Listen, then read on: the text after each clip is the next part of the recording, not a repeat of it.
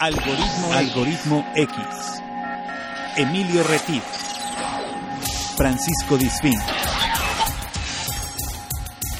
Esto es Algoritmo X. Comenzamos. ¿Qué tal? Esto es Algoritmo X. Soy Emilio Retif. Les agradecemos que estén con nosotros y les recordamos que nos sigan en nuestros perfiles en Facebook, que nos escuchen en Radio Más todos los lunes a las 9 de la noche cuando estén en el estado de Veracruz, en, FM, eh, y si no, también desde cualquier parte del mundo, del país, en www.radiomás.mx, ahí nos pueden escuchar en vivo o en SoundCloud también. ¿No es así? Doy la bienvenida a mi amigo Paco Isfik. Buenas tardes, noches, días. Paco, ¿cómo estás? ¿Qué tal, Emilio? Pues sí, la verdad es que nos pueden escuchar en todos lados, a la hora que sea y en el lugar que quieran, porque nos pueden escuchar de manera digital a través de este podcast o a través de los podcasts que Radio Más sube a su SoundCloud o bien en vivo los lunes en la noche a través de Radio Más en su página de internet o en cualquiera de las frecuencias de FM que son bastantes y son suficientes como para cubrir todo el estado de Veracruz y los cuatro estados aledaños.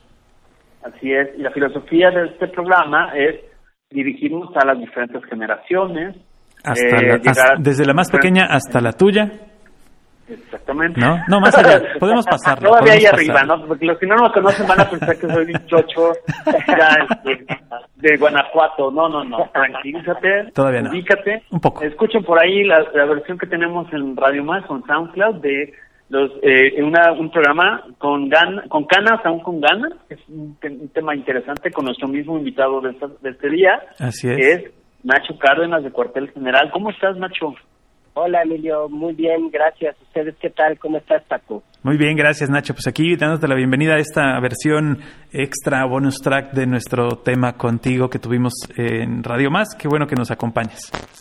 Gracias. Vamos a hablar, vamos a hablar hoy del albur que siempre a veces hay gente que lo entiende muy bien y la vida es un albur para ellos, hay gente que lo entendemos pero no tenemos la habilidad para soltarlo, aunque cachamos cuando nos alburean, y de repente nos damos el permiso de, de aplicar uno que otro albur, y entonces ahorita nuestro amigo Nacho de Cuartel General que se dedica a investigación cualitativa, cuantitativa, que puede ir a cualquier parte del país o del mundo a apoyarles en el estudio de marcas, de mercados, eh, aunque su base es en Querétaro, yo sé que él se desplaza a cualquier parte del mundo, ¿no, Nacho? Así es, sí, nos gusta, hemos estado en Nicaragua, en Cuba, imagínate, en Colombia, así que sí, encantados en muchas partes de la República Mexicana también, así que como sí, nos desplazamos con gusto. Es como el Sherlock Holmes de la mercadotecnia, porque siempre les va a hacer hallazgos importantes que a veces parecen elementales, mi querido Watson, pero a veces no lo son tanto y a veces tiene que ver con un envase, con un precio, con una manera de tratar, con un punto de contacto y todo esto, ¿no, Nacho? Correcto, incluso te diría, mira, es chistoso, pero nos ha tocado hacer eh, cosas muy interesantes, pues desde cosas como agricultura y la semilla, como agricultura y sistemas de riego, como gadgets que se utilizan, por ejemplo, para la industria automotriz, ¿no? Eh, cosas muy sencillas como a veces son los refrescos o las papas, ¿no? Que decimos sencillas, pero también tiene su chiste, la moda, el calzado, la ropa. Entonces, sí, en realidad hemos tocado diferentes eh, temas y eso es muy padre, yo creo que de mi trabajo, que al final terminas conociendo de muchos, muchos temas. Así es. Y bueno, nos vamos a centrar eh, justamente en uno de estos estudios que Nacho ha realizado con Cuartel General, el tema del albur, que a veces, bueno, ¿y eso para qué me sirve? Pues puede servir para un lema de marca, puede servir para una historia de un anuncio de radio, de tele. Acuérdense que la vida son historias. Entonces, eh, a veces, yo, yo soy de la idea como mercadólogo que las, las grandes campañas no se crean. Las campañas se descubren. ¿Cómo? Escuchando hablar a la reina del albur o a la corcholata o a la, la señora que vende en el mercado, que a veces solo se piensa que, que el albur es de, que- de ciertas regiones, como Alvarado, por ejemplo. o- No, o- pero sí, ahí son más- más, como léperos nomás, ¿no? más groserones, pero el albur, a ver, platícanos un poco, este, de, por- ¿de dónde surgió? Vamos a ir de lo general a lo particular. ¿Por qué decidí, decidieron hacer este estudio, Nacho? Mira, te cuento un poco. Normalmente, nosotros pertenecemos a una asociación que es la Asociación Mexicana de Agencias de Inteligencia de Mercados, ¿no? Y, y en esa asociación se hace un congreso que se llama Ideas Amay y que justamente se presenta eh, cada año, ¿no? En, normalmente es en octubre. Entonces se hace ese congreso, van clientes, van proveedores, van las mismas agencias, y nosotros habíamos ya presentado un año anterior algo, una ponencia que tenía que ver métodos de recolección innovadores y hacer investigación en mercados en Querétaro, que muchas veces como que te sorprendes, ¿no? Dices, oye, Querétaro haciendo investigación mercados, como que todo el mundo piensa que investigación en mercados solo de en México, Guadalajara y Monterrey, y ya, ¿no? Y sobre todo más en México, como bien dijiste, en DF, ¿no? Y, y no, pues en Querétaro, por supuesto, hacemos y hacemos investigación padre, ¿no? Pues como esto que te decía de la agricultura y otro tipo de temas, eh, pues la aeronáutica, ¿no? Que también aquí está en boga, o temas de construcción, ¿no? Entonces, este, pues presentamos eso y a partir de ahí dijimos que cada año íbamos a presentar en el Congreso AMAI algo que nos llamara a nosotros la atención. Y yo desde hace muchos años, al escuchar a un amigo decirme, el amigo era francés, y alguna vez me comentó, oye Nacho, fíjate que yo me cuesta mucho trabajo entenderles a ustedes al hablar. Y él decía, ¿por qué? Es que cuando hablan con groserías, y me voy a atrever a decir una grosería, disculpen que lo haga, pero pero en realidad... Sí, suéltala. Muchas gracias, me llamó mucho la atención, porque él me dijo, no entiendo cuando utilizan la palabra pedo. Dije, ¿cómo que no entiendes si estamos así? No, no lo entiendo. Me dices me eché un pedo y significa algo. Y cuando me dices ando pedo, significa otra cosa. Y ya me metí en un pedo y significa otra cosa. Entonces me decía, no les entiendo nada. Y entonces, sí, claro. a partir de ahí, yo me quedé con la idea de construir algo y entender el uso del lenguaje en, en México. Y justamente hicimos esta investigación con la intención de darnos cuenta el por qué hablábamos de otra forma y también entender cómo todos en realidad decimos que es un albur y a veces no significa lo mismo para todos y en regiones distintas del país hablamos de una manera y, y, tiene un significado mientras que en otra parte del país tiene otro significado, ¿no? Y por eso trabajamos en esta en esta investigación, ¿no? O sea, por la intención. Básicamente. Sí, el, lenguaje mexicano es bien complicado, sobre todo cuando intentas traducirlo. Eh, cuando tienes que llevarlo a otros, a otros en lenguajes, pues pierde todo el sentido. De hecho, hay un, por ahí también hay muchos memes de albures traducidos al inglés que son fabulosamente malos porque no se les entiende el albur, sino que solamente si lo lee un mexicano podría entender de qué se trata, ¿no? Exactamente, no, y incluso, y bueno, yo creo que nos pasa en todos los idiomas, ¿no? Pero pero hay palabras que tienen tres o cuatro significados diferentes. O diez o quince, sí. Exacto, y hay que aprender a vivir con eso y entenderlo, ¿no? Y es parte del dominio de un idioma, ¿no? Desde el hecho del albur, ¿no? Ya lo dijo este Emilio, ¿no? Pero el albur tiene el significado de que a veces resulta una afrenta o una tarea complicada por cumplir, ¿no? Híjole, esto va a ser un albur, pero me lo aviento, ¿no? Claro. Estar en el programa de radio en algoritmo X va a ser un albur para mí, pero me lo aviento, ¿no? O el hecho... No por Paco, sobre todo por Paco, porque es muy alburero, ¿eh? No, no vaya a ser albureado. puede ser, puede ser. Pero también está el juego ingenioso de palabras, ¿no? Que utilizamos en México y que normalmente tiene connotación sexual. El tema es que hay mucha gente, como bien decías, Emilio, hay algunos que lo entienden, no todos lo entienden, y hay otros que incluso piensan que es un albur algo que no lo es, ¿no? Hay quien lo ve en todos lados, claro. ¿eh? Sí, sí, hay quien, hay quien, para ellos es como la Virgen, la ven en todos lados el albur. Exactamente. Pero aparte, hay gente que, que sabe tejer fino, y hay gente que alburea y que es burdo como un mecate de esos de, claro claro.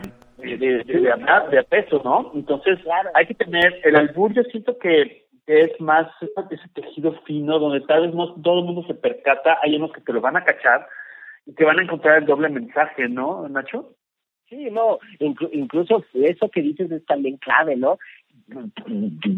Ahí que es una ciencia del albur y en realidad sí lo es, ¿no? Y, y lo padre y lo interesante es, y de hecho ahorita les voy a hablar de un personaje interesantísimo que ya murió y que todavía nos, nos dio oportunidad de poderla entrevistar, pero, pero ella decía eso, ¿no? Que cualquier persona puede hablar con groserías o te puede decir cosas disque albureando, pero que en realidad no es así, ¿no? Que un albur tiene su este encanto y tiene obviamente su ciencia y su trabajo desarrollarlo, ¿no? Claro, y, mientras, mientras más escondido esté, es mejor. Exacto, exactamente. Y nosotros fíjense que en este estudio teníamos hipótesis. Por ejemplo, decíamos, todos en México saben lo que es un albur, ¿no? Ahorita vamos a ir desmenuzando eso y les voy a decir que en realidad si esas hipótesis se cumplieron. Pero en ese entonces nosotros decíamos eso, ¿no? No todos saben alburear ni entienden los albures, ¿no? Las mujeres no dicen albures porque no es políticamente correcto. El albur se da con mayor frecuencia en niveles socioeconómicos bajos, ¿no? Por ahí decían que era que venía de las vecindades del albur, ¿no? Entonces, pues todo el mundo decía que da niveles socioeconómicos bajos, ¿no? La gente tiene diferentes percepciones del significado del albur. En el norte son más directos y groseros para hablar y probablemente sabrán más de albures. En Veracruz, ¿no? Eso que dijeron, son muy mal, hablados y más abiertos a hablar del tema sexual. Sí, claro. Y, y, este, y esas eran nuestras hipótesis, pero pues conforme fuimos haciendo el estudio, que además este estudio lo hicimos con 1.200 entrevistas telefónicas a nivel nacional, o sea, fue una cosa tremenda. Eh, y de hecho, les voy a decir por qué lo hicimos telefónico, porque también ahí hubo críticas, ¿no? Me decían, oye, ¿por qué lo haces telefónico? Si ya existe el panel online y ya lo puedes hacer a través de entrevistas online. Y me dije, sí, nada más que online yo no voy a poder grabar voces y no voy a poder grabar albures. Y mi intención es también tener voces diciendo albures, ¿no? Y era parte de, esta presentación que hacíamos. Entonces, pues, buscábamos que de cierta manera la misma voz de la gente nos empezara, nos empezara a dar cosas que de otra manera yo iba a perder si solamente me iba a lo escrito, ¿no? Sí, sí, claro. Y, y dentro de eso fue cuando conocimos una señora que es un gran personaje, es la reina del albur, así, se le denominó y ganó en 1998, 97, no recuerdo exactamente el año, pero es alguno de esos dos, eh, un premio al ser la, eh, la reina del albur, justamente le ganó hasta hombres albureando, ella tenía un comercio en Tepito y este parece ser que hacía cosas que tenían que ver con ropa o textiles y nos regaló una entrevista ahí en una fondita a un ladito de su negocio y nos empezó a platicar el porqué del albur y la verdad es que fue una cosa hermosa, muy padre porque ella es creadora de un libro que se llama cada vez que te veo palpito, ¿no? Por ejemplo. Oye, ¿no, te ¿no saliste super albureado? No, por supuesto, me alburearon, ¿no? Incluso, este, iba diciendo cosas como muy eh, entretenidas cuando hablaba. Exacto, y era todo sutil. Y ella decía, mira, los hombres en general piensan que la mujer no sabe alburear o siempre nos han menospreciado, ¿no? Decía, y nosotros hacemos muchas tareas que muchas veces nos han querido hacer un lado y decir que no, y hasta el albur, para el albur también somos buenas, ¿no? Decía ella, ¿no? Y, y sí, sales de alburear y además, mira, pues quién sabe cuántas veces me alburé y no entendí nada, ¿no? Pero, pero de que te albureó, pues te albureó. Y una gran persona, una gran persona a la cual le aprendimos bastante y, y hasta lamentamos toda su pérdida. Nos regaló varios libros esa vez, ¿no? Nos dio varios de pues, los libros que, que había escrito. No recuerdo la editorial, pero pues se venden en, en librerías famosas. Eh, entonces sí fue algo bastante interesante lo que se vivió en este Sí, tiene, tiene aproximadamente un año, ¿no? Que falleció este Lourdes Ruiz. Correcto. En abril, en abril del año pasado, más o menos. Exactamente. Nosotros lo entrevistamos, de cuenta, seis meses antes. Órale, pues. Pues qué suerte, la verdad. La verdad es que sí. Eh, a, mí, me, cuando escucho la palabra albur, me viene a la memoria este grupo de Botellita de Jerez, ¿te acuerdas? muy bien, que Exacto, que en sus canciones incluían muy bien, en el folclore de su canción, incluían muy bien el albur. O sea, también que a veces las canciones llegaban a la radio normal y ni cuenta se daban que estaban poniendo una canción que tenía un albur, ¿no? Claro, no, y que al final, fíjate que eso es lo padre, lo, lo veíamos justo nosotros también en el estudio, ¿no? Al preguntar qué componía el albur, esto que tú dices, pues compone creatividad, ¿no? Claro. Que es cierto eso, que, que, está mucho más padre el hecho de que te alburen y ni siquiera te des cuenta, ¿no? Y ni siquiera una grosería dijeron, ¿no? O, o el hecho, por ejemplo, del folclore mexicano, porque hay que reconocer que es parte del folclore, ¿no? Que es diversión, ¿no? E, esta señora Lourdes Ruiz nos enseñó algo, me dijo, el albur no funciona si no hay tres actores. El que contesta, el que alburea y el testigo. ¿no? ¿Por qué? Porque el testigo va a servir para reírse. Sin testigo no hay albur. Oye, pero yo le agregaría un cuarto que sería el que se lo imagina o la que se lo imagina pero no lo suelta. O sea, además de que los entiende, se los imagina y, pone la, la, risa de maldosa. E-, esos son los que normalmente se divierten más, los que lo entienden pero no lo dicen. y, que muchas veces, y que muchas veces ese es el testigo, ¿no? Porque se puede estar riendo y sin decir absolutamente nada, ¿no? Entonces es totalmente de acuerdo. yo tengo, yo tengo una anécdota, yo tengo una anécdota y la voy a tener que contar porque tengo un amigo muy querido y su esposa y estábamos viendo eh, las Olimpiadas de Londres y estábamos viendo las competencias de natación. Y entonces yo volteo y le pregunto a mi amigo y le digo, oye, este, voy a decir su nombre porque si lo voy a quemar, lo voy a quemar bien. Eh, Sergio, ¿y tú como cuánto aguantas con el puro clavado? Y la, primera que se rió fue su esposa y le dice, no contestes, no contestes, no contestes. Y bueno, pues no contestó. Dice, lo único que pudo contestar fue, pues es que yo no sé nadar. Y ya, ahí, ahí quedó para la eternidad esa frase. Esa frase quedó ya entre, entre cuates como una frase célebre de nuestro amigo Sergio, al que le mando un abrazo este, por habernos hecho reír tanto con esa frase de yo no sé nadar. Y ahora, bueno, pues esa frase se utiliza para muchas cosas. No, no, lo albureaste, pero ya lo veniste a balconear aquí. Yo solamente le pregunté cuánto aguantaba, eh, estábamos viendo una, una, competencia de natación y yo le, le, pregunté cuánto aguantaba con el puro clavado, pero bueno. dijo que no sabía nadar, no sabía nadar.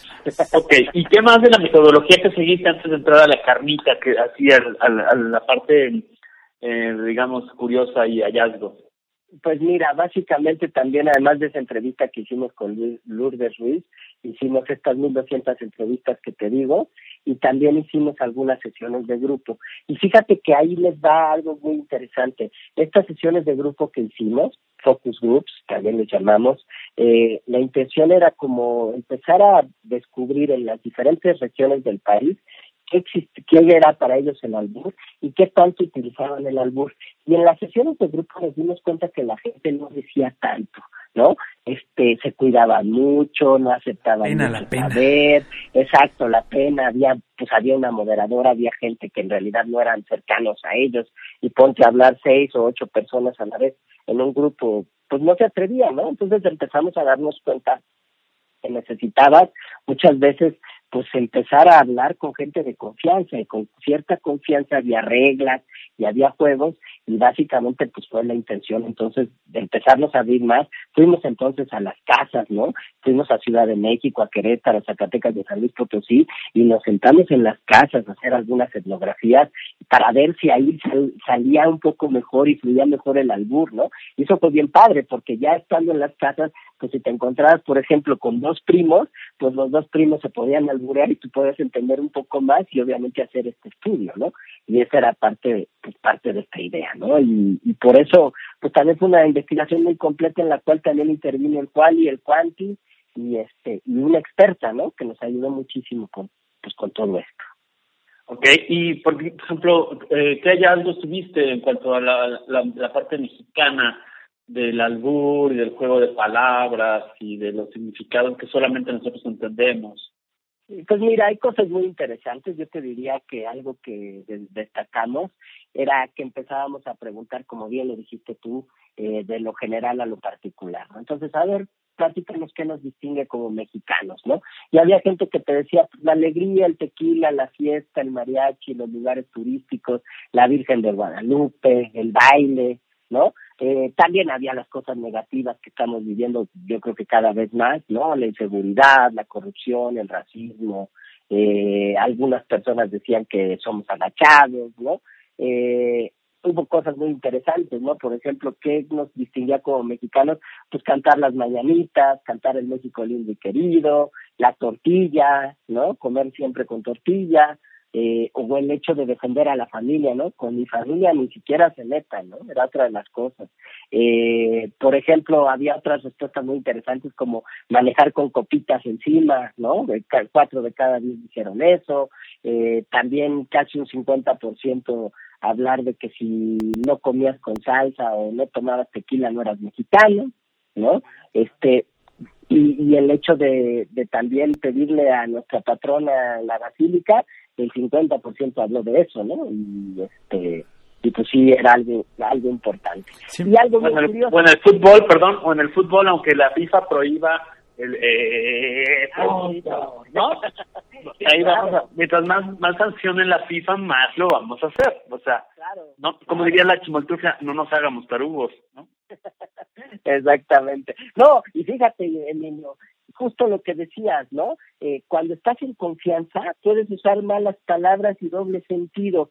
30% de la gente ya ha empezado a utilizar eso ahí, ¿no? Y salió de manera espontánea. Todavía no preguntábamos nada del albur ni del lenguaje, ¿no? Era nada más el tema de, de, de cómo nos distinguía, ¿no? Hicimos una pregunta también interesante. A mí me gusta mucho, me, me reía mucho con esto. Le preguntábamos a la gente, oye, ¿qué significa ahorita? ¿No? Ya es que para todo usamos el ahorita. Oye, Bueno, este, muy bueno. sí, ahorita te lo mando, ¿no? ¿Y qué significa el ahorita? Pues el 33% nos dijo hasta que le vuelva a recordar, ¿no? Porque se le va a olvidar, ¿no? El 15% decía de 16 minutos hasta una hora, 13% hasta que lo reclame, eh, un 7% que habló que nunca, y había pues ejemplos distintos, ¿no? Como algún día de estos, en este preciso momento, ¿no? Este, pero no nos ponemos de acuerdo ni siquiera con el ahorita, ¿no? Sí, claro. Ese, hay, hay una, hay un eh, libro de buenos modales eh, para japoneses en México y dice, si un mexicano te dice, ya voy llegando, puede tardar todavía una hora más. ¿No? Eh, para, para que tengas, para que tengas claro, si tienes una cita de negocios y el cliente te dice, ya voy llegando, quiere decir que todavía puede pasar una hora más. No te Una desesperes, ¿no? O sea, sí pero falta que te diga dónde va llegando porque queda como muy abierto no sí, claro. No, es que También. ya voy llegando puede significar que te estás despertando en tu casa.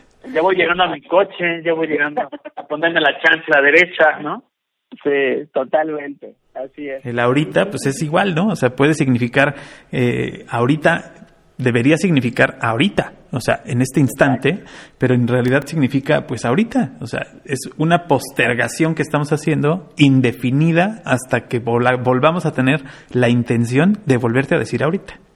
Así es, y eso puede ocasionar la tercera guerra mundial, ¿eh? Porque se da. Yo trabajé para una empresa de, de capital español y había, obviamente, me- en México. Y entonces, eh, cuando lo- lo- la mayoría decía ahorita, y decía, se ponían fúbicos. O sea, ¿ahorita cuándo? Porque siempre me dicen ahorita, ¿no? Y como dicen, Claro. es hasta que me vuelvas a reclamar, o, o no sé, puede ser de 16 minutos a una hora, o hasta que me vuelva a acordar. Sí, Ellos son sí. más directos, son más ahora. Y entonces nos entra la el síndrome de, ah, ya se le subió, o, este, ¿qué, ¿qué he llevado, no? Somos muy buenos para alburear. Ah, pero que no nos apliquen una similar, porque entonces nos entra mi carrito de tlaquepaque, ¿no, Nacho? Así es, totalmente. Y, y fíjate, hablando un poco de esto de la ahorita, también les preguntamos ya directamente, pues, ¿qué es el albur, no? Y de las primeras respuestas espontáneas, pues luego, luego, directo a la grosería o al albur, nos decían, por ejemplo, el acto sexual de penetrar a otro. Esa fue de las primeras respuestas que nos dieron, ¿no? O chingar al amigo sin que se dé cuenta. Y entonces empezamos a investigar y eso lo hicimos más, tanto con Lourdes Ruiz y un poco lo que vimos en la nube, ¿no? Y pues nos empezamos a dar cuenta que su origen justamente viene de las, de, las, de, las vecindades y que justamente era como un tema de compartir sabiduría de forma abstracta. Y hay un personaje que lo utilizaba mucho, seguramente ustedes lo conocen, Tintán. Eh, Ok, pero era del albur fino, ¿no? Exacto, él nunca utilizaba groserías, pero te alburaba, ¿no? Y, Los primeros, los primeros que lo ¿eh? utilizaron en, en, digamos que sobre un escenario, según tengo yo memoria, eh, en alguna investigación, era Chaff y Kelly. Chaffy ¿no? Kelly. Chaff y Kelly Chaff son así Kelly como, eran como los, los padres del albur en las carpas hace Es- muchísimos es años. ¿no? Es correcto, sí, Chaffy Kelly también en la investigación apareció, pero pero la gente en realidad no este reconoce tanto a Chaffy Kelly. Sí, no, bueno, Pero Chaff y sí es Kelly cierto, ¿eh? nunca llegó a la televisión, por ejemplo. Llegaron ya, ya, ya muy viejos y ya no eran famosos. No se hicieron famosos, pero ellos fueron muy famosos en las carpas en la Ciudad de México en los años 40. Correcto, exactamente. Sí, fíjate que incluso esta Lourdes Ruiz también nos habló de, de estos dos personajes. Exactamente, que yo te debo confesar, ¿eh? No conocía hasta que hicimos este estudio. Sí, sí, son, en realidad. son muy antiguos y no te digo, no tuvieron la proyección porque no llegaron ni a la época del cine de ficheras, que fue donde el albur se hizo famoso en todo el mundo, Vamos. ni, ni a la televisión, porque la televisión no tenía espacio para esas cosas. Sí, totalmente. Pues de hecho, de repente sigue sin tener el espacio, ¿no? Y ahora más, pero anteriormente no lo tenía, ¿no? Sí, En eh, absoluto. eh, Derbez, por ejemplo, fue de los que se atrevía mucho a hacer el albur muy fino. Eh, este otro más que se atrevía al albur, pero sí era un poco más corriente cuando invitaban en la televisión a Polo Polo, que es bastante más corriente. ¿no? Eh. Pero, pero sí se daba, se daba a- a- escondido y muy sutil, eh, porque la cultura se presta para eso. ¿Sabes, Paco, quién lo hacía? A lo mejor se acuerdan. ¿Se acuerdan mucho de ustedes del personaje que estaba también con Broso, con Víctor Trujillo, en la caravana, creo que se llamaba, que era... Ausencio Cruz. Exactamente. Sí, Esos claro. dos de repente lo llegaban a hacer, tuvieron Sí, varios claro. programas. En Imevisión, Trastienda. en Tiene Trastienda, Exactamente. exacto, y, y La Caravana, que también ocupaba mucho ese lenguaje, se daba porque la televisión pública pues les daba chance, ¿no? Exactamente. Y también era fino, no era tan grotesco como tú dices ahora de Polo Polo o como lo que vemos ahora, ¿no? En la televisión, sino que en realidad sí se utilizaba, pero era mucho más fino, ¿no? Sí, claro, Y, claro. este, Hay un anuncio, un anuncio que a mí se me hace, eh, que creo que no es tan viejo tampoco, de Dement, que las pastillas estas, que Sí, sale una, una chica que dice, tú, ¿y tú chupas o masticas o tú muerdes? Sí. Algo así, ¿no? Este, sí, lo he visto. eh, es- ese es eh, muy, muy allegado a la cultura del albur, pero sí este, ya empezaba a tocar esas fibras, ¿no? Y ahora... Pero sí, pues, ya es de los que hablábamos que son burdos como Mecate, ¿no? Sí, Como sí, Lija. o sea, ya no, ya no va dirigido, porque además era un anuncio dirigido a niños, entonces ya va como que se sale un poquito de la, de la norma, eh, además era una niña como de 15 años haciendo eso, ¿no? Entonces dices, "Eh, bueno, Estaba como que con calzador, ¿no? Como que... Ajá, sí, sí, no. como qué viene al caso con eso, ¿no? Tal vez una cerveza, puede ser. campaña de Coca-Cola que se llama, que dice chingón, Chingón. Ajá, a mí no me gusta, a mí no me parece, no me parece adecuada para la marca, a mí. Y rompe la esencia de la marca, justamente. ¿Sabes qué? Rompe la esencia de la marca, pero no sé exactamente cómo les esté yendo en cuanto a números, pero hay un grupo de jóvenes que sí la prueban. Es Y probable, sí. regresar al tema que teníamos antes, ¿no? De los con ganas, aún con ganas, ¿no? Seguramente no nos están hablando a nosotros, ¿no? Exactamente. No somos el segmento, ya estamos ruquenials. Se están olvidando, se están olvidando de nosotros, ¿no? Sí, sí, Entonces, a- eso es muy claro y uno, uno tiene esa posibilidad y esa eh, ventaja porque, bueno, pues nos movemos, digamos, en este medio y cuando vemos una campaña claramente detectamos que no es para nosotros. Claramente podemos ver que no es para nosotros, aunque el producto pudo haber sido nuestro o lo pudimos haber adoptado en algún momento o haber utilizado en algún momento, nos damos cuenta inmediatamente que la campaña no va dirigida a nosotros y también nos damos cuenta de a quién quieren dirigirla cuando quieren cambiar, ¿no? Cuando hacen ese cambio de imagen tan fuerte, te, te das cuenta que la marca está haciendo un cambio, que está intentando llegar a otros, a otros segmentos. Sí, totalmente. Pero- Oye, acuerdo. Pero regresando al albur. regresando al albur. Sí, no, regresando al albur, este, no es que les vaya a aplicar uno, lo que pasa es que tengo una duda. Si así como aún entre los criminales hay reglas, me imagino Claro. que en el albur hay cuestiones de etiqueta, ¿no? Sí, sí, Es claro. Eh, Cuando Sí, se lo aplicas a alguien mayor o cuando se lo aplicas a tu jefe o a tu suegra, ¿no? No, o sea, por ejemplo, y de hecho eso es clave, ahorita que lo dices. Hay tres dimensiones que encontramos en este estudio. Eh, hay reglas, hay situaciones de uso y hay lugares prohibidos, ¿no? De acuerdo a lo que nos, que nos contestó la gente, lo que investigamos con Lourdes Ruiz, y por ejemplo, las tres reglas del albur, la- del albur que eran claves. Que le guste, alburear también a la otra persona. ¿A qué me refiero con esto? A que si no le gusta a la otra persona alburear, pues ya no se permitió el juego, ¿no? Y a lo mejor alguien te albureó, este, pero ya no hay ahí en realidad un juego de palabras que es lo que se busca cuando existe un albur. Eso era de lo que también decía Lourdes Ruiz. Yo te puedo alburear y yo me voy a quedar feliz porque la alburé, pero si tú no te diste cuenta, pues se pierde también el chiste. Parte de esta dinámica mexicana es ya alburearte, reírte que en realidad es que el testigo o este que justamente lo que dijiste del que se lo imagina, o sea, en realidad eso es lo que se vuelve rico, ¿no? En, en el tema de una de las reglas que se ponía, ¿no? El hecho de la fraternidad, una cosa que te alburé, pero al final es un tema de fraternidad y amistad, no quiere decir que con alburearte nos vamos a enojar y nos vamos a pelear, no, esto en realidad tiene que ver con algo que, que va más allá y por la confianza que existe entre nosotros lo podemos vivir, ¿no? Esa era otra de las reglas. O también otra cosa clave, ¿no? Después de tres segundos, y eso seguramente lo han oído, si tú ya no contestaste al albur, pues ya es ardor, es rencor. Ya perdiste, ya sí, no claro. puedes contestar, exactamente. Porque si ya te trabaste, ya perdiste. Es Exacto. correcto. Claro, Esas eran como las reglas. Hay otra dimensión, la de las situaciones de uso, ¿no? A veces sirve para romper el hielo, para bajar el estrés, para hacerlo entre amigos, echando la chela en confianza. ¿no? O hay lugares prohibidos, ¿no? En la iglesia, pues está prohibido hacerlo. En reuniones formales de trabajo no lo podemos hacer. Frente a mis papás, hubo gente que dijo, pues yo sí sé alburear, pero frente a mis papás no puedo hacerlo con la chica que pretendo, pues no puedo llegar y luego luego que vea que ya albureo porque a lo mejor me voy a parecer muy naco, ¿no? O, o en una entrevista de trabajo al inicio, pues seguramente no me van a contratar, ¿no? Claro. Claro, ahorita me estoy imaginando un albur y disculparán, no soy muy bueno en ello, pero depende mucho de, de- de qué lugar ocupas en la interacción. Estoy imaginando, ahorita te voy hablar, a un vendedor de autos atendiendo una familia que va la esposa, el esposo y el niño pequeño, ¿no?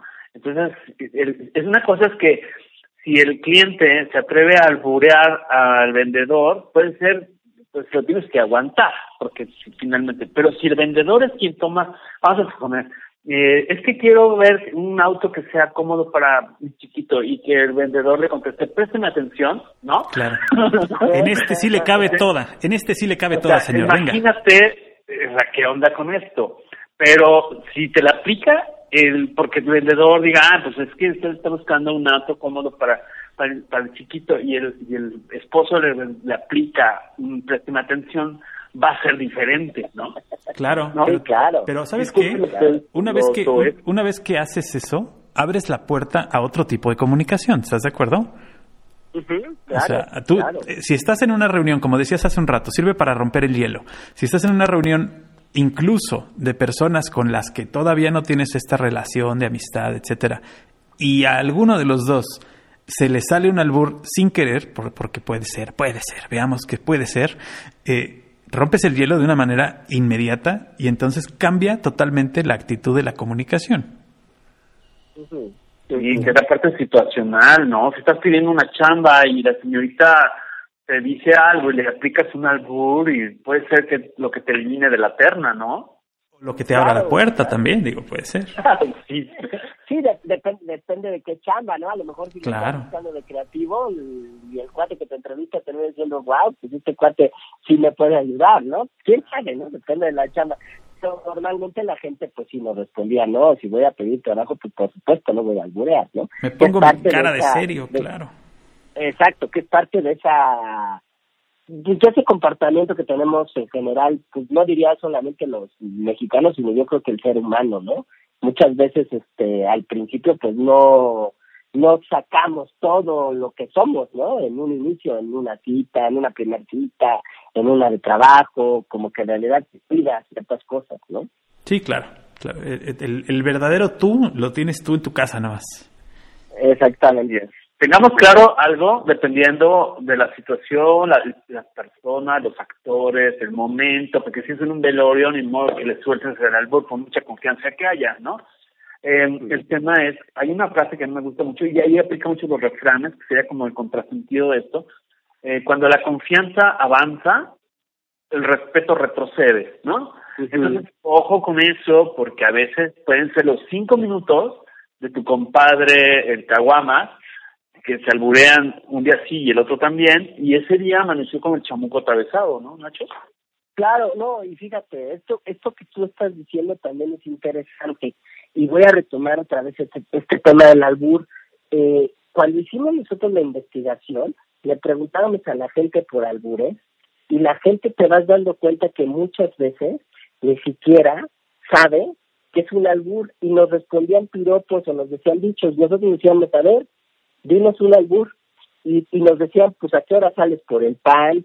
En esa cola sí me formo, guapa, déjame echar un taco de ojo, y tú te vas dando cuenta que eso no son albures, pero son frases que el, que el mexicano también suelta en el día a día o en este caso piropos y que en realidad la gente pues los, los mencionaba como albur o lo que tú dijiste no los refranes o los dichos no el que con lobos anda o ya aprende nos decían el que no cae resbala que, no es precisamente un albur y no es mal exactamente al final Lourdes Ruiz nos decía y, y la verdad es que con ese con ese de significado nos quedamos porque nos gustó muchísimo que el albur es genio de nuestro conocimiento de las palabras y de nuestra capacidad de respuesta. Y si es cierto, ¿no? Yo te puedo decir algo, ¿no?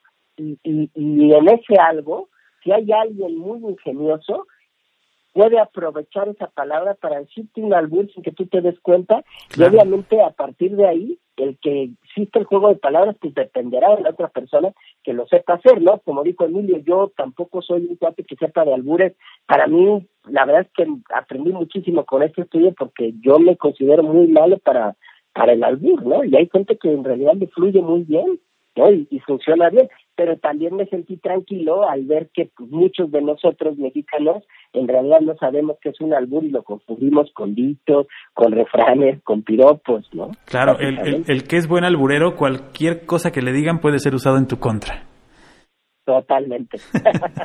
como, como, las declaraciones, así es. Y sobre todo, y el, el, que se ríe se lleva, insisto, porque muchas de las reacciones, sobre todo cuando hay testigos, lo decía Nacho, este, y, y genera más risa, eso puede cambiar la atmósfera y entonces el, el termómetro va a ser la risa, el nivel de carcajada y entonces hay gente que no se aguanta. Entonces, ojo con eso y sobre todo si hay alcohol de por medio, ¿no? claro, O, o, lo que hablábamos, si se la picas a la esposa ya no le va a gustar. Sí claro. No, hay, hay una situación de riesgo, por supuesto, ¿no? Y, y, y obviamente no a todos les gusta. E, eso, eso es en definitiva. Y, casi siempre hay una connotación sexual. Eso, de hecho incluso eso era algo que también les iba a comentar. Eso dijo Lourdes Ruiz en este libro que les digo que es cada que te dio palpito, pero además el, eh, eh, ella también comentó eso. Dijo, eh, además de, este, de la capacidad de respuesta, el ingenio y el conocimiento de palabras, el albur se compone de doble sentido, de creatividad y todo es bajo un contexto de connotación sexual. Claro, sí, totalmente. De hecho, estaba en sus hipótesis, lo mencionaste al inicio, era una de estas hipótesis, pero a veces las hipótesis con un estudio quali o quanti se, se, se tumban, las hipótesis, eso no es cierto, en tiempos actuales, tal vez fue en otra época, en otro lugar, pero a veces se refuerzan, ¿no? Y también hay una frase que de Chava Flores que, que estoy leyendo, el 80% del mexicano, 80% del mexicano es alburero, el 10% habla puro albur y el otro 10% no lo habla, lo piensa, es de Chava Flores. Sí, y fíjate que esa fue una de las hipótesis que, que, que, que tiramos, porque no es cierto, ¿no? No el 80% dice albures y hay gente que en realidad ni siquiera los piensa pero pues así pensábamos, ¿no? Que los mexicanos en realidad iban a alburear, que los niveles yo creo, bajos lo hacían. Yo creo que ha cambiado mucho, ¿no? No, no yo creo que el, el, esa frase de Chava Flores a lo mejor era muy adecuada y estaba acertada hace 40 años. A lo mejor hace 40 años. Ahora, pues sí, se ha perdido mucho. Hemos tenido muchas libertades desde casa y hasta afuera, hasta públicamente en los medios se ha tenido muchísima libertad eh, en cuanto al lenguaje, sobre, sobre todo en cuanto al lenguaje, yo creo que desde el 2006 para acá, del, del 2000 para acá, hemos tenido una libertad que yo pienso que va más allá de la libertad y llega a ser un poco libertinaje en los medios de comunicación y eso hace que las cosas que utilizábamos para decirlas como eh, de manera sutil, que en este caso podría ser, haber sido el albur, pues las dejamos en desuso porque ya lo podemos decir directamente. ¿No? Yo creo que por ahí esa es la parte que está haciendo que el albur pierda fuerza, que, que tenemos esta libertad slash libertinaje en los medios que hace que la gente ya no tenga que aprender a, esconder lo que va a decir, que lo puede decir así abiertamente y ser burdo y no pasa nada. Sí, no, y totalmente de acuerdo, porque incluso pues ahora ya de repente llegas y ves a profesores hablar con groserías. A, claro, eso nunca he visto. Exacto, que antes que antes no se veía, ¿no? Entonces en las novelas, ahora en las novelas ponen groserías y dices guácala. También, Sí, claro, en las novelas groserías y a nosotros nos tocaron las novelas en donde ni siquiera había escenas sexuales. Sí, ahora no, no, bueno. es muy común. Sí, sí, ahora este eh, yo creo que el 90% de la novela es chichis y el otro son groserías. O sea, de veras, o sea, ya no tienen el contenido, ya no tiene nada que ver con lo que tenía que ver la historia, ¿no? Sí, han cambiado, han cambiado las cosas y la creación es diferente y lo que se aplaude ahora es distinto también. Y pues yo creo que es parte también de esta cultura, ¿no? Que, que, estamos viviendo y que pues se ha ido transformando con el tiempo. Y fíjense, hay algo que también nos arrojó ahorita que hablábamos de la palabra pero, ¿no? Y ya les platiqué lo que decía mi amigo, ¿no? Pero pero, pero, por ejemplo, hay otras palabras muy extrañas, y la voy a decir también, ¿no? Pero hay una palabra que es muy fuerte, ¿no? Para algunos, eh, la palabra verga, ¿no? Y, lo curioso es que cuando empezamos a investigar de eso también, nos dimos cuenta que en algunos lugares está muy permitida y en otros no tanto, ¿no? Por ejemplo, y tiene significados diferentes. En, en Sinaloa, por ejemplo, nos dimos cuenta que a los niños les dicen verguitas. Entonces, vete a cuidar a los verguitas y era normal, ¿eh? como si no pasara absolutamente nada. Pero si eso a lo mejor yo lo digo en la Ciudad de México, en una junta de trabajo, como bien lo dijo Emilio, pues seguramente pues me corren las patadas, ¿no? Claro. O, o, o, también en el norte, ¿no? El saludo de qué pasó, verga, ¿no? Tú como que qué pasó, verga, pues es un saludo entre cuates, ¿no? ¿No? Y qué pasó, verga.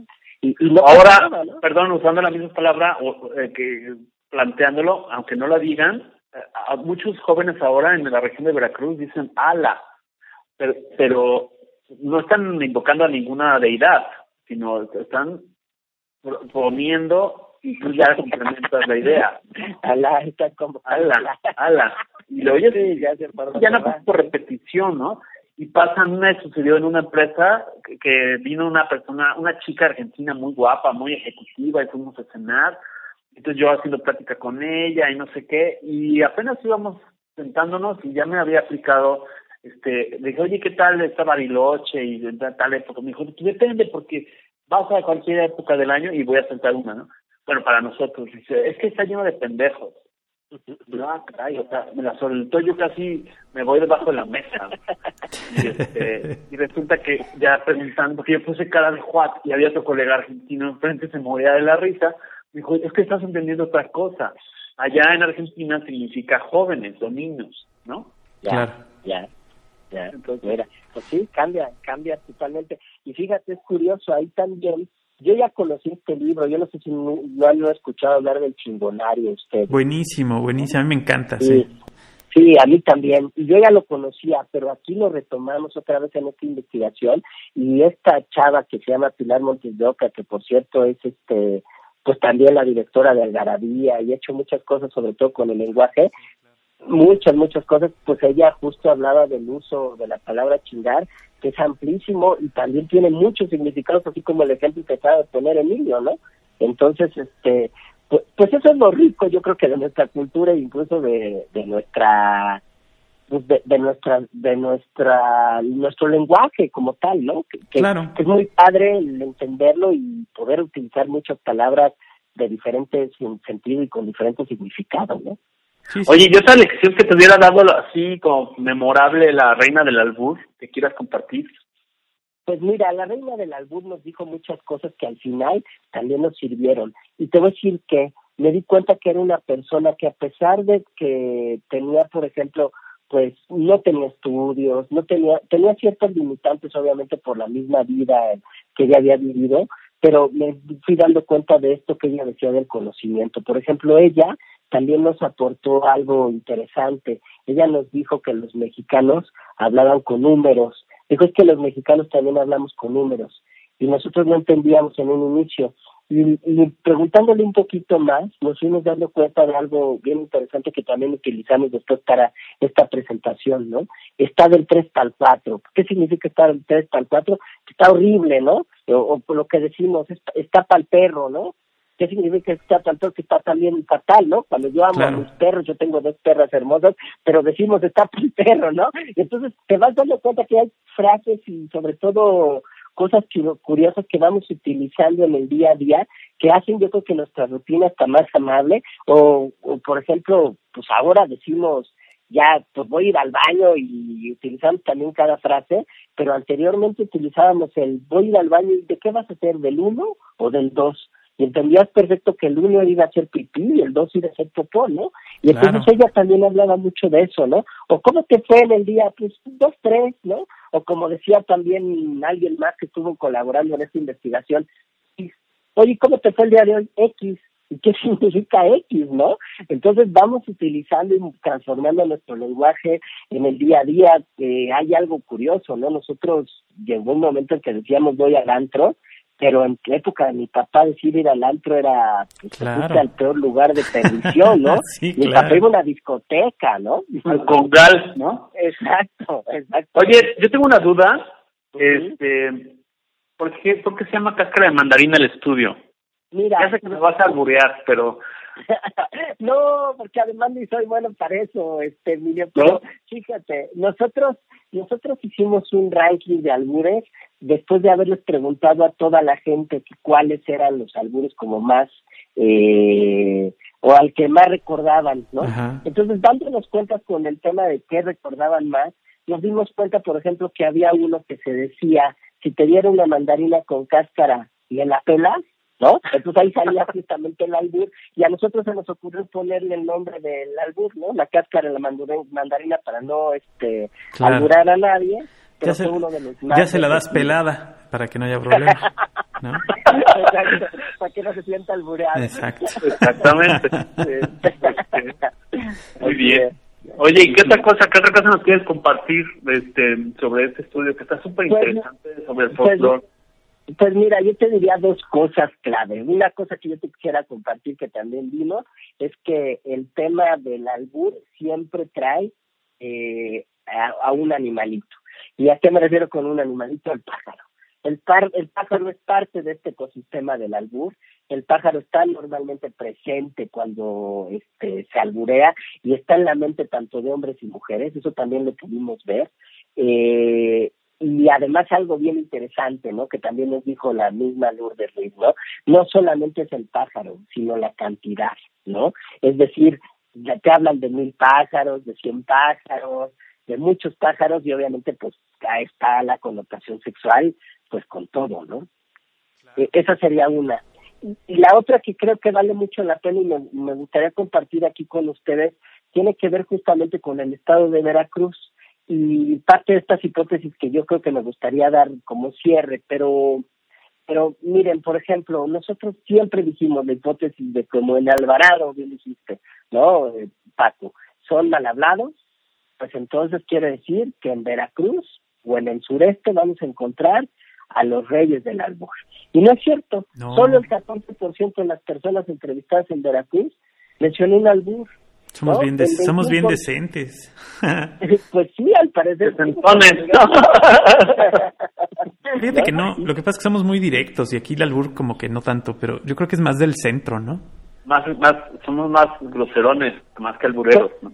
Sí, de, de hecho al final, como bien dice Paco, ¿no? Al final en Valle de México el 42% por ciento sí mencionó, sí mencionó algún albur, eso sí se hizo, ¿no? Lo de las vecindades, te decían, oye, que los niveles económicos bajos no es cierto, ¿no? Hay niveles económicos altos, el 72% de todos los niveles mencionaron un albur, ¿no? Y de forma correcta, no eran dicho, no eran refrán, era un albur de forma correcta. Más del 50% mujeres, ¿no?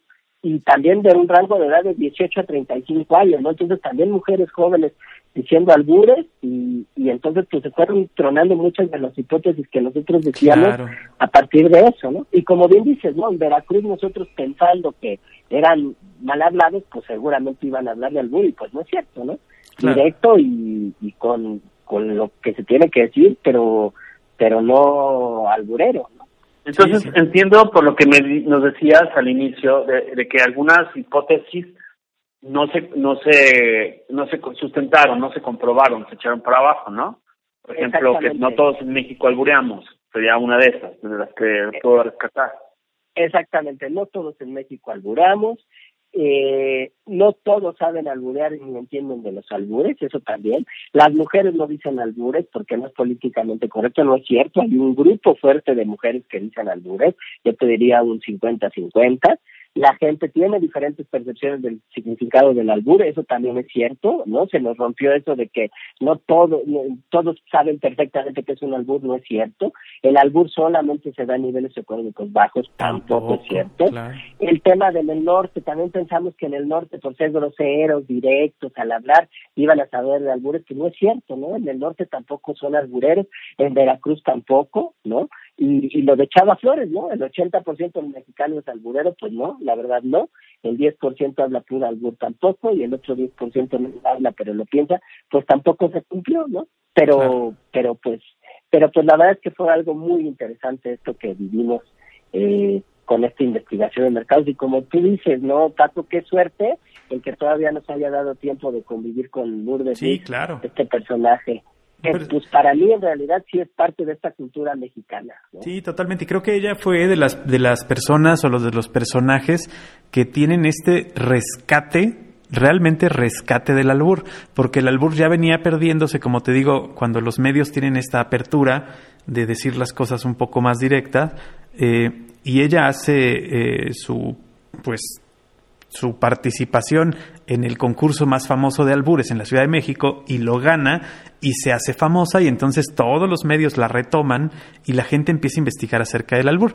Si tú, si tú te fijas en los videos en la red, en YouTube, eh, a partir del momento en que ella gana como la reina del albur, la cantidad de videos y de visitas que tuvieron los videos de albures es exponencialmente alto por gracias a esa nota, a esa nota que partió, que fue el parteaguas de la gente que no conociera del albur, que quiso saber más del albur y que tomó como referencia a, Lourdes, ¿no? Ese fue como eh, y fue hace ¿qué será? Ya 10 años que tuvo esta participación, yo creo que eh, algo así, ¿no? Que, se hizo muy famosa y, y, bueno, pues sirvió para que retomaran un poco este movimiento del albur. Terminó yendo a programas de radio. A todos, y a todo mundo y a todo mundo albureó. A todo mundo albureaba, exactamente. Marta de baile el albureó fabuloso. ¿eh? Sí, claro. Fabuloso, fabuloso. La verdad es que, que sí, era, un, era todo un personaje y que a, pesar de, de, haber cobrado fama, ella no cambió, ella siguió siendo la misma persona en su puesto en Tepito este, y les daba chance de ir a entrevistarla. no no se hizo famosa, no fue ese, ese, ese boom ¿no? que le pasa a los que de repente ahora se dicen influencers, que, que la verdad es que todavía sigo sin entender eh, que, que crean que eso es una profesión. Pero no lo es. no lo es. ¿Sabes qué? No, no lo es. Yo también coincido que no lo es. La verdad. Y creo que están pasando de moda, ¿eh? sí, no, no. Ya, ya cada vez nos caen más mal. ¿Sabes qué? Una anécdota padrísima de la reina de la albunita que dijiste que te recibí ahí. Normalmente nosotros, cuando hacemos una entrevista a profundidad eh, o una sesión de grupo, damos un incentivo. Normalmente son los vales de regalo, dinero, claro, o las cosas para que la gente asista a las sesiones y puedan participar en la investigación. Nosotros le ofrecimos eso a Lourdes y Lourdes no lo aceptó. Nosotros dijo, dijo ella, me invitan un café aquí al ladito pero yo no les acepto nada, yo les regalo la entrevista con mucho gusto. Y no le dimos nada, ¿eh? Porque normalmente les ofrecemos 500 pesos, un vale de regalo en Liverpool o ciertas marcas en particular. Y no, él dijo no, ella dijo no, no les voy a recibir nada, con gusto les doy la entrevista y vénganse. Y la verdad es que hasta nos mandó un video ahí, un mensaje para todos los que estábamos ahí en el Congreso y pues obviamente con un poco de albur y este y muy muy la verdad muy padre fue una gran experiencia Oye, Paco, no sé si sea posible, pero eh, de hecho en una presentación que nos compartió Nacho, vienen unos fragmentos de unos videitos de la reina del albur. Creo que es ella, ¿no? Sí, ella, es, ella es la que nos compartió. Vale, este podríamos rescatar parte del audio ahí. Vamos a dejar. si nos autoriza Nacho, por supuesto. Sí, adelante, adelante. Exactamente igual, hombres y mujeres pensamos igual, soñamos igual, actuamos igual, trabajamos igual. Lo único que tenemos diferente son genitales. Es lo único que tenemos. Pero somos exactamente igual. El hombre dice, la mujer no puede alburear porque no tiene un pene. Estoy de acuerdo, pero tenemos 10 dedos. ¿A poco come más carne que hígado? No es lo mismo. Más bien como que el, hombre le, trata de poner siempre un límite a la mujer. Eh, se nos ha olvidado a los hombres y a los machos, se les ha olvidado que macho y hombre se escribe con un de mujer y que arriba, abajo, a un lado, o donde sea de, de un hombre va a estar una mujer. ¿Por qué? Porque somos nacidos de una mujer. Eso es, eso es lo que, lo que sucede, que somos exactamente iguales. ¿Ya les platicaron algo de los albures? Pues ahí se los dejo, para que lo disfruten, todo lo que ellos les vayan a enseñar. Le- les vamos a No poner nos va a este venir a jalar las patas la reina del albur. Nos va a venir a alburear, nos va a venir a alburear, Emilio. Eso sí, eso puede ser que sí.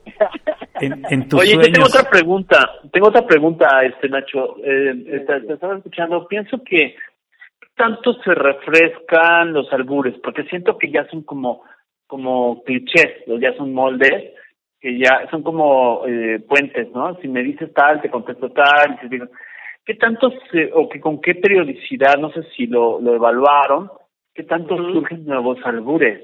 Mira, ella- eso también lo platicamos con Lourdes. Lourdes decía que había ya albures muy montados y hechos, ¿no? Que son como el machote famoso y que ya se tiene ahí. Pero ella misma también dijo que cada tipo que sabe alburear puede crear y que eso es parte de lo rico del albur. Por eso ella lo ponía como el ingenio y la capacidad de respuesta. Si a mí se me ocurre una nueva frase en la cual puedo meterte connotación sexual o puedo en realidad eh, darte la vuelta a lo que tú me dijiste, se vale y se puede hacer, ¿no? Entonces ella decía que parte del albur también era un tema de creación. Y yo creo que tiene que ver con algo que yo no había pensado porque Paco ha dicho muy bien ahora en esta conversación que hemos tenido. Ella decía que cada vez veía que a los jóvenes les costaba más trabajo alburear y que ya no lo hacían con esa ci- ciencia y con ese tejer fino, ¿no? Y yo creo que tiene que ver con esto que dijo Paco. Ahora ya puedes decir muchas groserías abiertas, responderle al otro con groserías, con ofensas, con insultos, y entonces el hecho de que esto pase, pues ha hecho que limite la creatividad y el ingenio, y entonces a lo mejor ya no salgan el mismo número de albures que se salían antes, pero de que el albur lo permite y se puede seguir haciendo y utilizando y creando, por supuesto que sí, ¿eh? O sea, esa también no es una regla, no tienes que usar Claro. frases pasadas de albur, sino puedes seguir creando, ¿no? Pero yo creo que se ha ido rompiendo por esta forma de hablar ya tan directo, ¿no? Claro, Sí, y además también me imagino que y, eh, muchas generaciones más recientes traen mucho los anglicismos o las- los neologismos y que entonces tal vez ya no es lo mismo alburear cuando están usando palabras eh, de otros idiomas, ya no se insertan, como que ya no ya no este checa, ¿no? Ya no pega la, la frase o la picardía mexicana al usar un por ejemplo, gadget, pues yo uso gadget, pues, no es lo mismo eh, que otra palabra en español, no sé si estoy de acuerdo. Sí, no, de hecho, ¿sabes qué nos ha pasado también, Emilia? Que de repente, pues, a mí me sucede, ¿no? Utilizas palabras en inglés y de repente te cuesta trabajo encontrar esas palabras en inglés, en español, ¿no? Y este, y empiezas a utilizar eh, y a cambiar nuestro lenguaje. Yo creo que esta es parte también lo que hemos eh, ido desarrollando, el hecho de tener tanta influencia gringa y tanta influencia de películas y de aplicaciones, pues empezar a utilizar palabras que anteriormente no este, utilizábamos, ¿no? Por ejemplo, yo he escuchado a gente decir que van a parquear el coche, ¿no? Cuando tú dices, pues, ¿qué es parquear? Se dice estacionar, ¿no? Y aún así lo siguen utilizando, ¿no? Y, pues yo creo que tiene que ver con esta influencia y sobre todo que hemos, pues, ten- que tenemos a mucha gente de, pues, con nacionales en otros países, ¿no? Trabajando y buscándose vida. Es- ese da, da, la, da la pauta para que se vayan eh, utilizando las palabras como el, el púchate para allá, como, ¿no? O sea, que las, ellos las utilizan estando fuera y entonces se van permeando hacia abajo, ¿no? Hacia, del norte hacia el sur hasta que van llegando a otras latitudes y, bueno, pues se les va dando el uso, ¿no? El uso cotidiano como si esa fuera la palabra correcta. De acuerdo, de acuerdo, así es. Sí, aquí un poco el resumen, ya saliéndonos un poco del albur, sino ya la reflexión, digamos, metodológica de lo que son las investigaciones de mercado, es que pues siempre hay que estar refrescando estos estudios, aunque ya hayas hecho uno uh, hace cuatro años o cinco, no puedes estarte basando como Biblia, sino tienes que actualizarlo, hacer una versión 2.0, o muchas veces a mí me llegó a pasar en un estudio de mercado, eh, siendo mexicano, tenía un proyecto que tenía que hacer en Estados Unidos para la comunidad de mexicanos, donde podemos asumir una serie de cosas, eh, ah, pues qué me van a decir que no sepa si yo soy mexicano, más mexicano que el mole, pues yo me llevé un chasco porque se hicieron tanto una fase cuantitativa como una cualitativa y yo me aprendí cosas que ni sabía, ni como mexicano, ni del sector seguros que ya llevaba muchos años, y me encontré con, por ejemplo, los, los mexicanos que viven en el otro lado del, de, en Estados Unidos, al menos en la región de California, le llaman aseguranza. O sea, en mi vida, o sea, no era ni insurance, ni era este seguro, era aseguranza. Este, y luego son estos híbridos, ¿no? Luego la marqueta.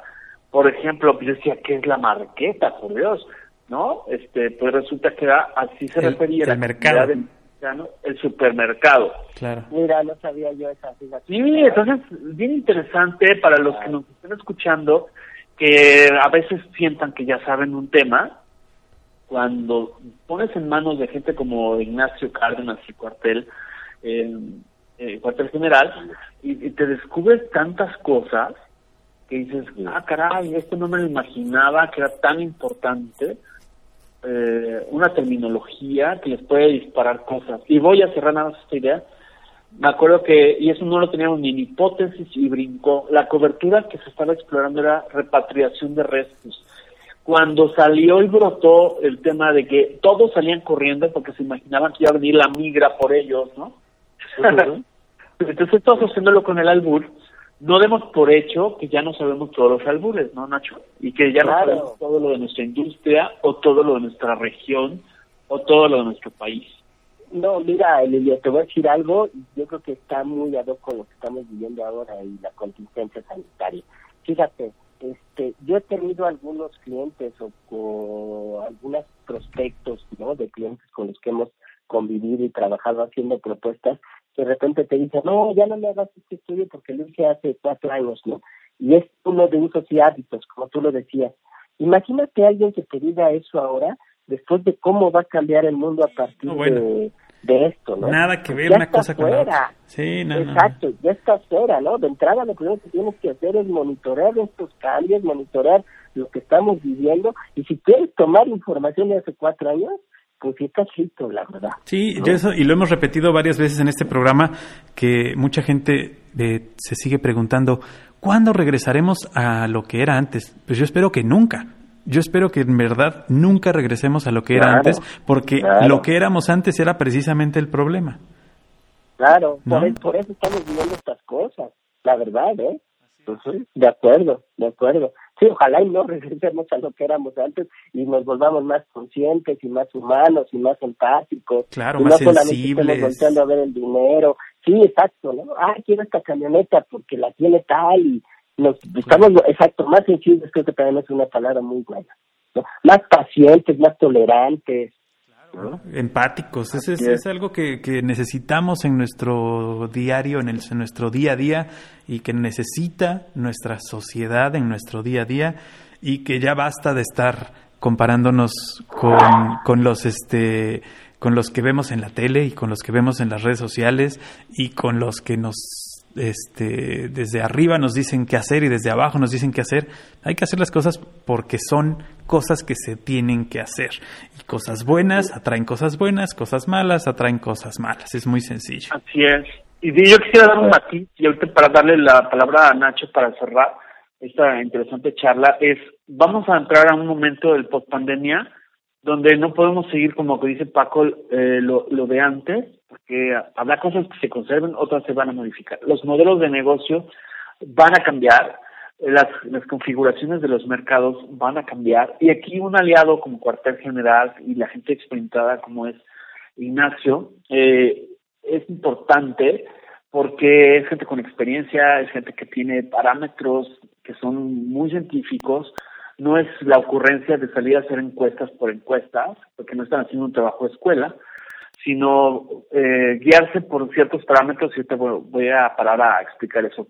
Pero antes de cederle la palabra, quisiera decir, oye, pero es que yo tengo mi tortería o mi hotelito, eh, boutique, o, y yo no tengo un presupuesto para realizar un estudio ni cualitativo ni cuantitativo para conocer el albur o no, es un albur porque no, no va a tener presupuesto. Bueno, hay o no, Nacho, eh, ciertos estudios que se llaman omnibus o se llamaban omnibus o, colegiados, donde dice, ok, me voy a poner, si mi negocio es de abarrotes, me voy a reunir con cinco o diez de mi colonia para contratar a alguien, lo vamos a pagar entre todos, la información y la metodología y las hipótesis se van a hacer de forma tal que beneficie toda la categoría del negocio.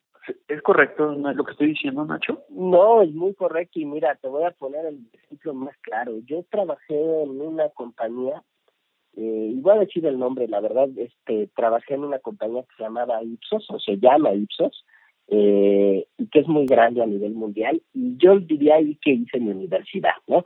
Y después me fui a otra compañía que no es tan grande a nivel mundial, incluso no es tan grande como, es muy grande, porque es gigante, pero no es exactamente tan grande como Ipsos, pero de todos es gigante, y en México yo creo que era de la mitad de tamaño que lo que era Ipsos. Y me fui a Millward Brown, ahora ya ni siquiera se llama Millward Brown, se llama Cantar Insight, pero cuando fui ahí, eh, ahí yo te diría que hice mi maestría, fue una compañía que me dejó muchísimo, que aprendí muchísimo, que cada semana teníamos capacitación y todo eso, y eran unas herramientas desarrolladas avanzadísimas, Emilio, ¿no? Y fíjate que yo terminando mi relación en Milward Brown, tenía la idea de poner algún negocio, pero no, porque yo no quería venir a vivir a Querétaro y ellos estaban en México. Entonces yo pensando un poco en este tema de venir a vivir a Querétaro, dije, bueno, pues, ¿qué voy a hacer? Tengo que empezar a investigar y hacer algo que me permita pues tomar una decisión. Y yo no tenía claro lo de la agencia de investigación porque decía,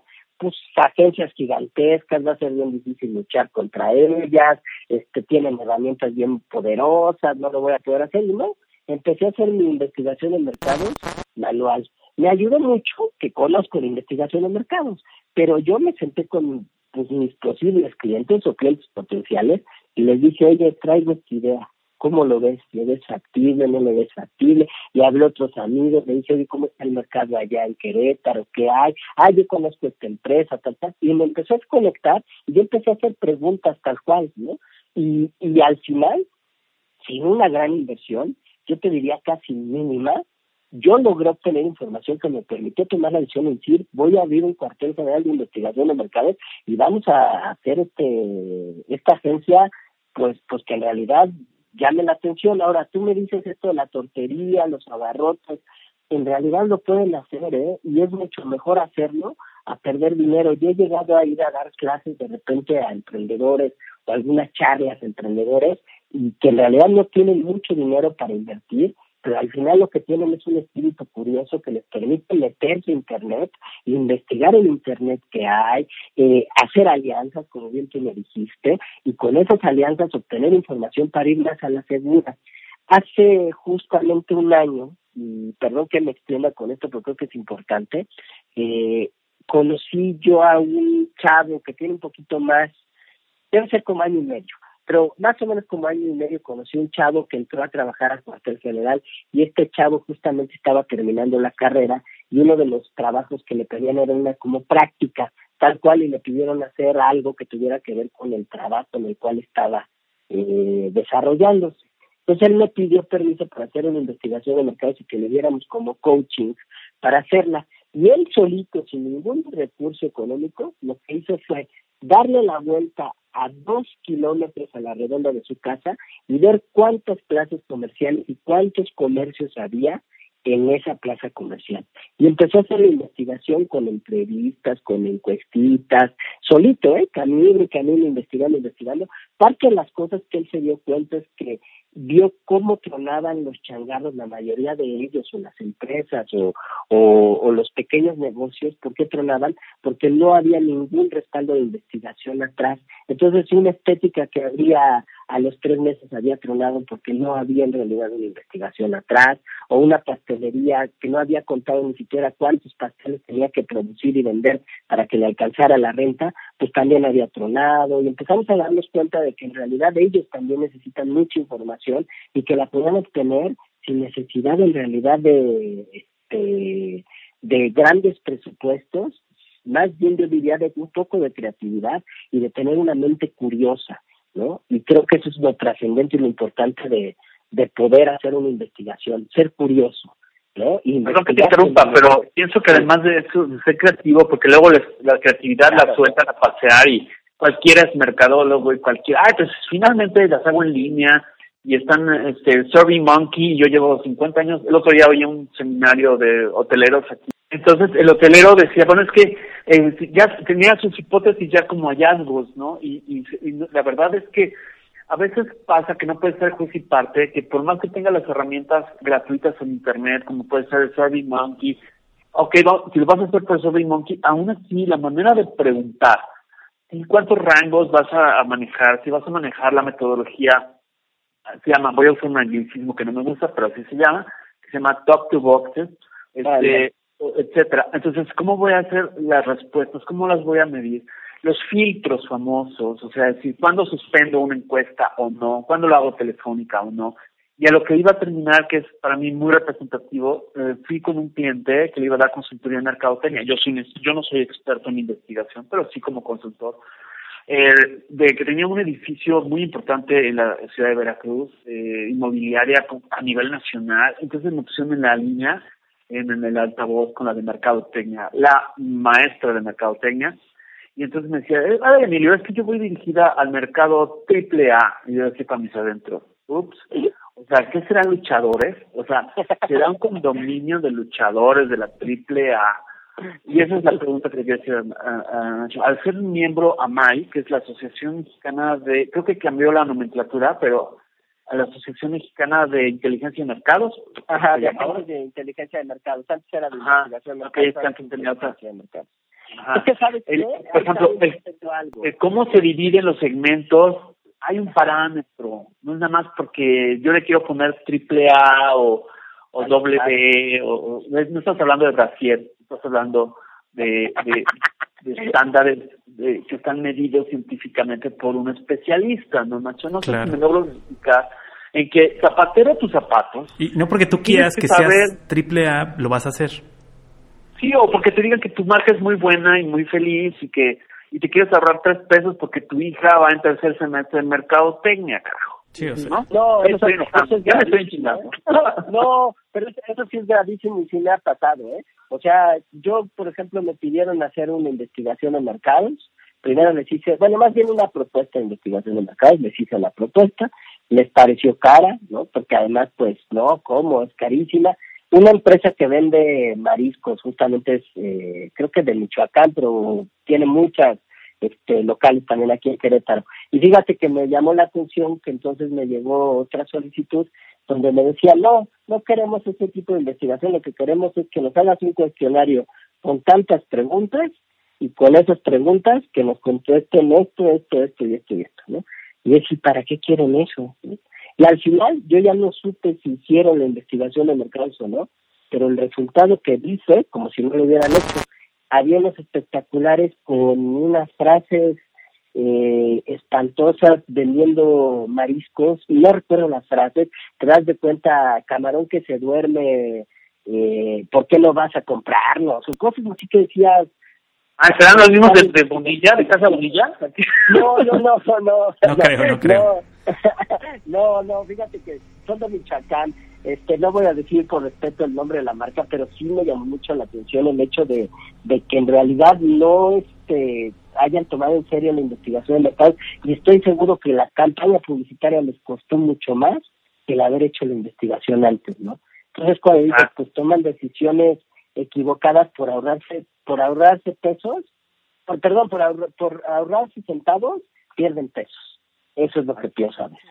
Porque se lo aplican a las tías, ¿no? A las tías, a sus primas. Ay, ay, que es muy bonito, está muy padre. Sí, sí mijito, así se ve bien. cortesía que hay ahí, ¿no? Claro. Es cortesía que hay con la tía y la mamá, ¿no? Así es, sí, no, no puedes confiar en un sí, mijito, se ve muy bien, o sea, la verdad.